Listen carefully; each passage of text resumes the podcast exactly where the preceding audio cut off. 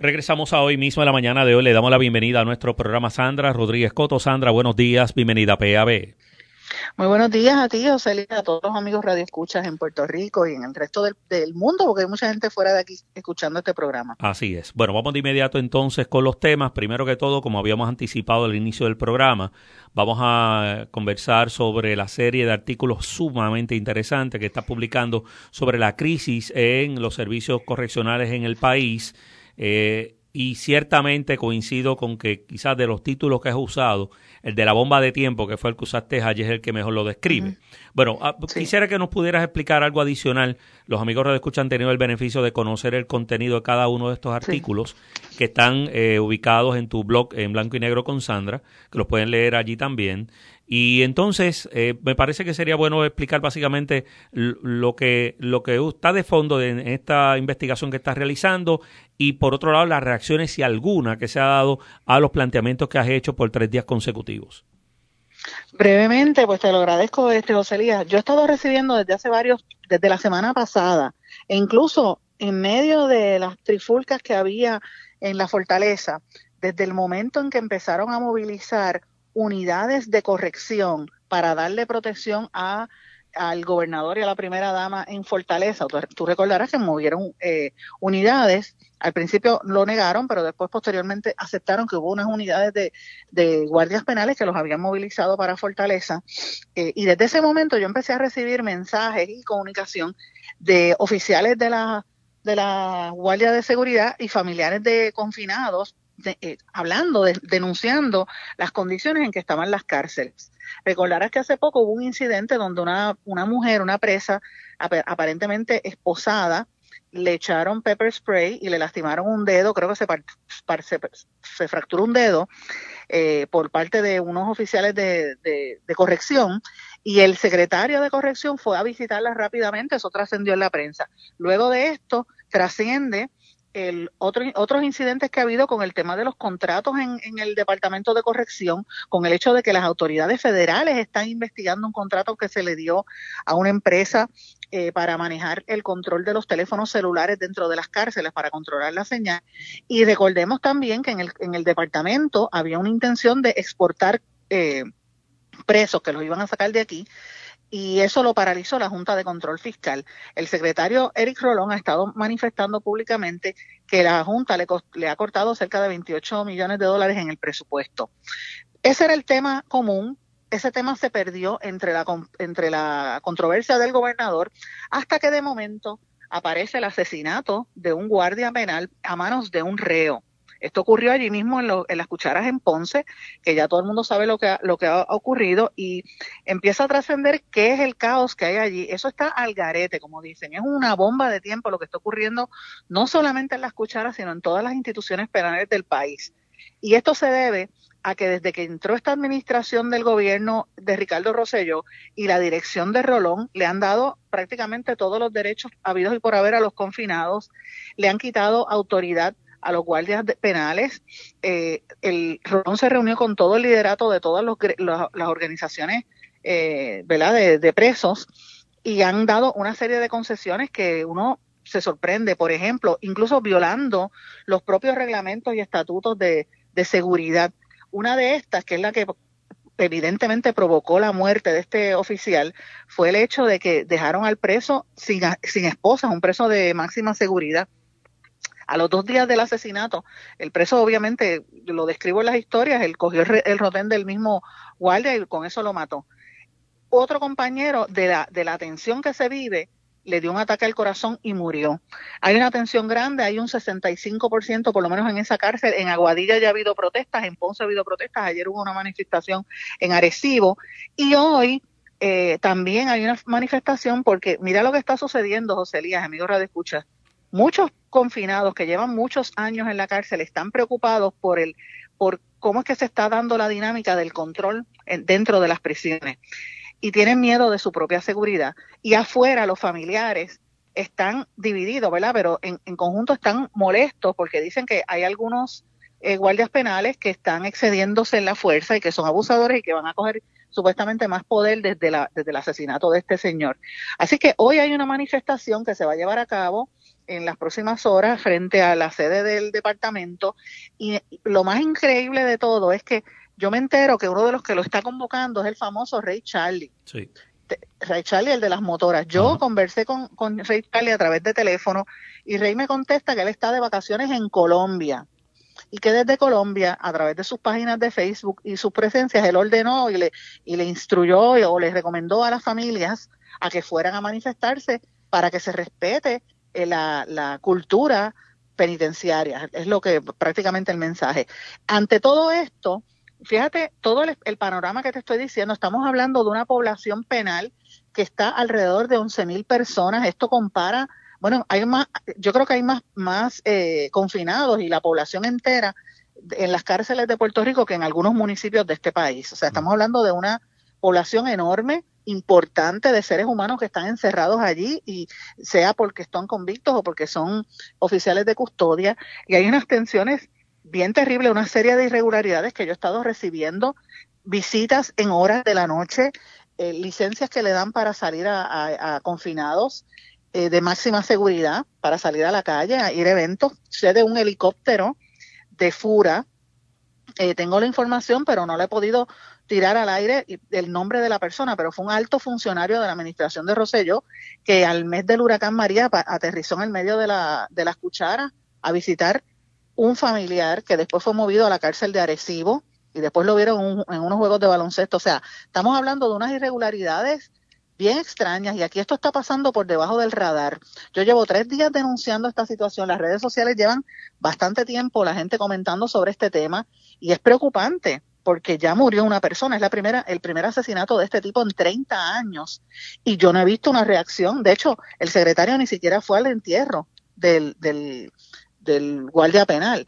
Eh, la Fortaleza no ha emitido ningún tipo de comentario. Nosotros estamos tratando de conseguir una reacción de Rolón que sencillamente está escondido. Nos pidieron que mandáramos las preguntas por texto o por email, lo cual me negué porque eso no es una manera de hacer una entrevista eh, cuando estamos viviendo una situación tan difícil que conlleva, como te dije, una población de cerca de 11.000, por lo menos 11.000 convictos, con, eh, ¿verdad? personas que están en la cárcel.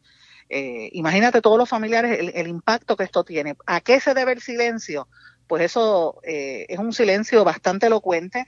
Me parece a mí que hay mucho miedo, pero me parece a mí también que hay muchos intereses que no quieren que se sepa lo que está ocurriendo allí de verdad. De hecho, uno de los medios corporativos ayer no les quedó más remedio que no han querido bregar con el tema, que admitir eh, uno de los señalamientos que hiciste en la primera parte de la serie, hablando de la persona que asesinó al oficial de custodia, que lo tienen en aislamiento en Guayama y le encontraron jeringuillas allá a él.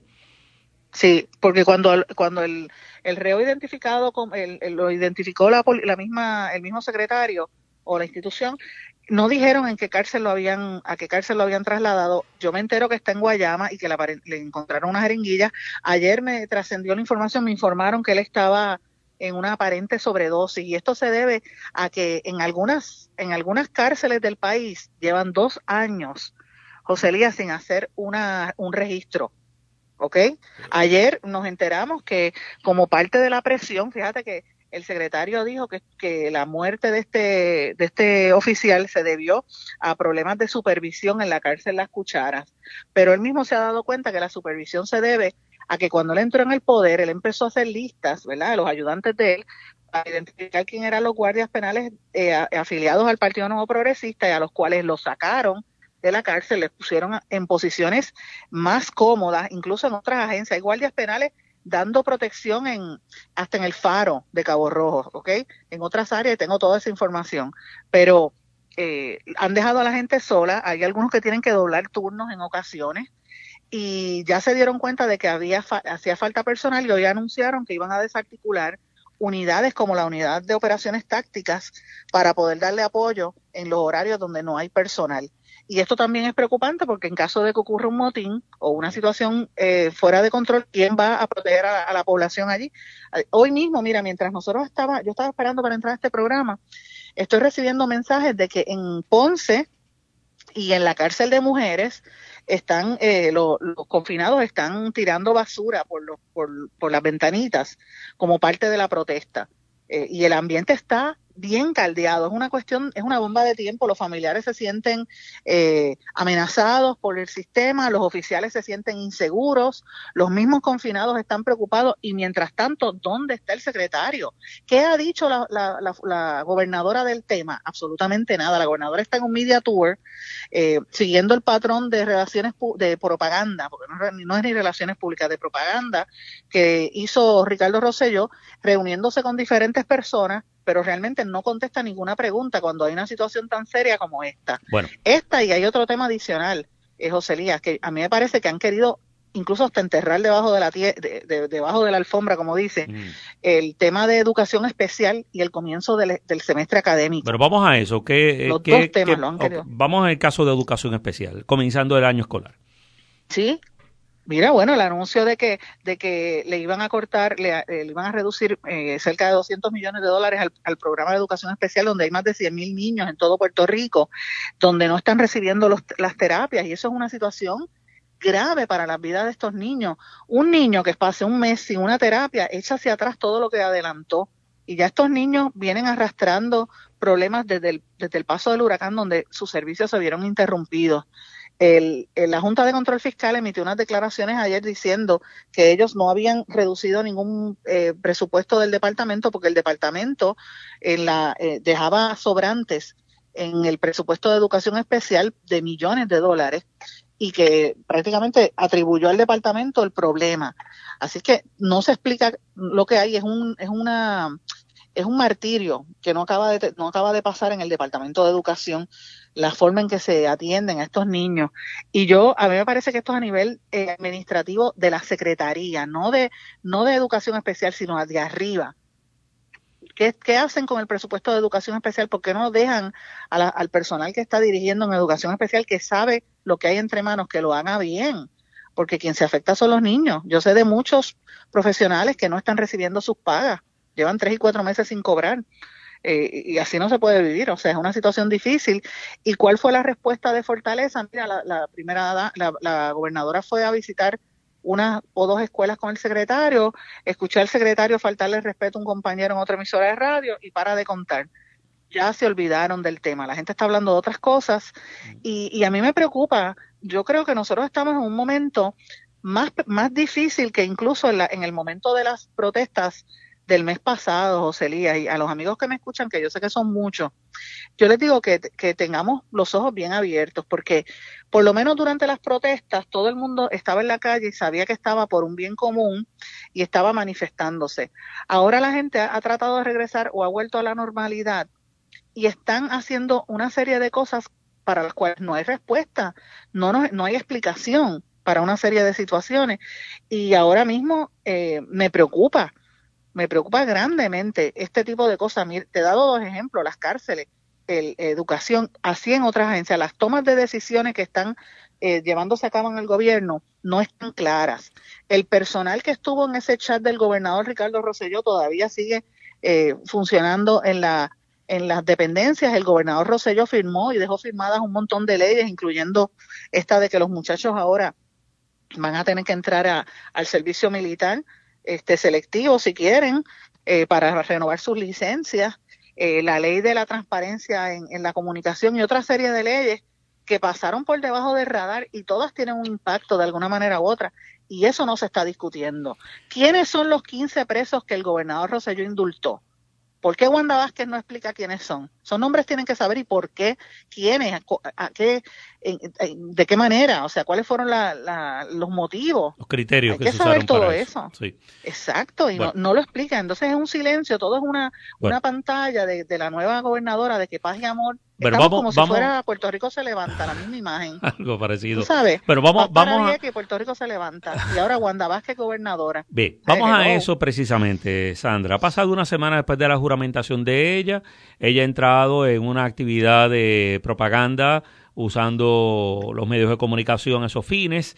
Eh, ¿Qué te ha parecido eh, lo primero y sobre todo eh, cómo ha desarticulado hasta cierto punto al PNP que tenía hace una semana unos planes bien definidos en tener a Jennifer González colocada como secretaria de Estado y eventualmente renunciando a Wanda Vázquez para dejar a Jennifer como gobernadora. ¿Qué te ha parecido lo que ha pasado de allá para acá? Mira, yo creo francamente que el Partido Nuevo Progresista tuvo que amarrarse un poco, ver, eh, el sentir, porque el poder político superó al poder, eh, perdón, el poder económico doblegó al poder político. Oye lo que te digo, el poder económico. ¿A qué me refiero? A que el poder económico de este país dijo, no, esto, esto se tiene que calmar para nosotros poder continuar nuestros negocios. Y eso fue lo, por eso es que se está empujando la candidatura de y, y, la, y la dirección de Wanda Vázquez, además de que aquí hacía falta una transición eh, eh, y que la ¿verdad? se volviera a la normalidad lo antes posible. El problema que hay detrás de todo esto es que, por un lado, no se están contestando las preguntas, dos, la prensa no las está haciendo, por lo menos la prensa corporativa, y tres, hay unas lagunas que nos van a reventar pronto. Por ejemplo, Wanda Vázquez fue parte del proceso que asesoró al gobernador eh, en, el, en el momento en que se juramentó Pierluisi. ¿Ella asesoró o no asesoró? Porque Pierluisi dijo que sí.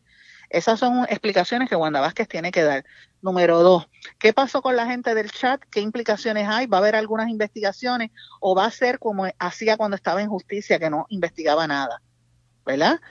Ella ahora acaba de anunciar una investigación el, del, del, contrato en energía eléctrica que después lo suspendieron eh, y le llenó los ojos a mucha gente en estos días, pero aquí hay otros contratos y otras situaciones mucho más preocupantes que esa y no toma las determinaciones, no sé, me parece que tenemos que estar bien atentos. El tema de las escoltas, el, el gasto excesivo en el dinero de las escoltas ha quedado como si nada. El, ¿Cómo se va a resarcir los daños las imputaciones que hizo el monitor federal de la policía, el ex monitor federal de que intervinieron con él. O sea, él hace unas, el Departamento de Justicia está investigando qué va a pasar en cuanto a esto. Pues son cosas que yo creo que son importantes y mientras tanto yo creo que el PNP ha, sumado y restado, le falta un año y ellos me imagino que están ahora tratando de contabilizar cuáles son las pérdidas para tratar de amarrar el montón de legisladores que están eh, divididos. Fíjate que Johnny Méndez fue uno de los legisladores que se opuso a Wanda Vázquez. ¿Y que hace ella? Es la primera que activa la Guardia Nacional para tratar de identificar los, los, los, familiares de Méndez que andan desaparecidos. Este, eh, no sé, me parece que aquí se están dando unas dinámicas tras bastidores que hay que verlos entre líneas para uno entender por qué es que se hacen estas movidas. Esta actitud de Jennifer González de, de aguantar y decir vamos para la Casa Blanca este, saben que tienen muchísimos fondos federales en camino eh, y me imagino que por ahí es que viene, por eso es que digo que el poder político quiso imponerse y se impuso al tratar de, establecer esta campaña de Wanda Vázquez. Pero eh, yo digo que por eso es que nosotros tenemos que tener los ojos más abiertos, abiertos mucho más que antes y estar vigilantes a la forma en que se está gobernando y qué cosas no hay. Eh, y si a ella le, le si ella ¿verdad? coge el gustito y definitivamente después decide postularse a la gobernación, porque todavía falta un año.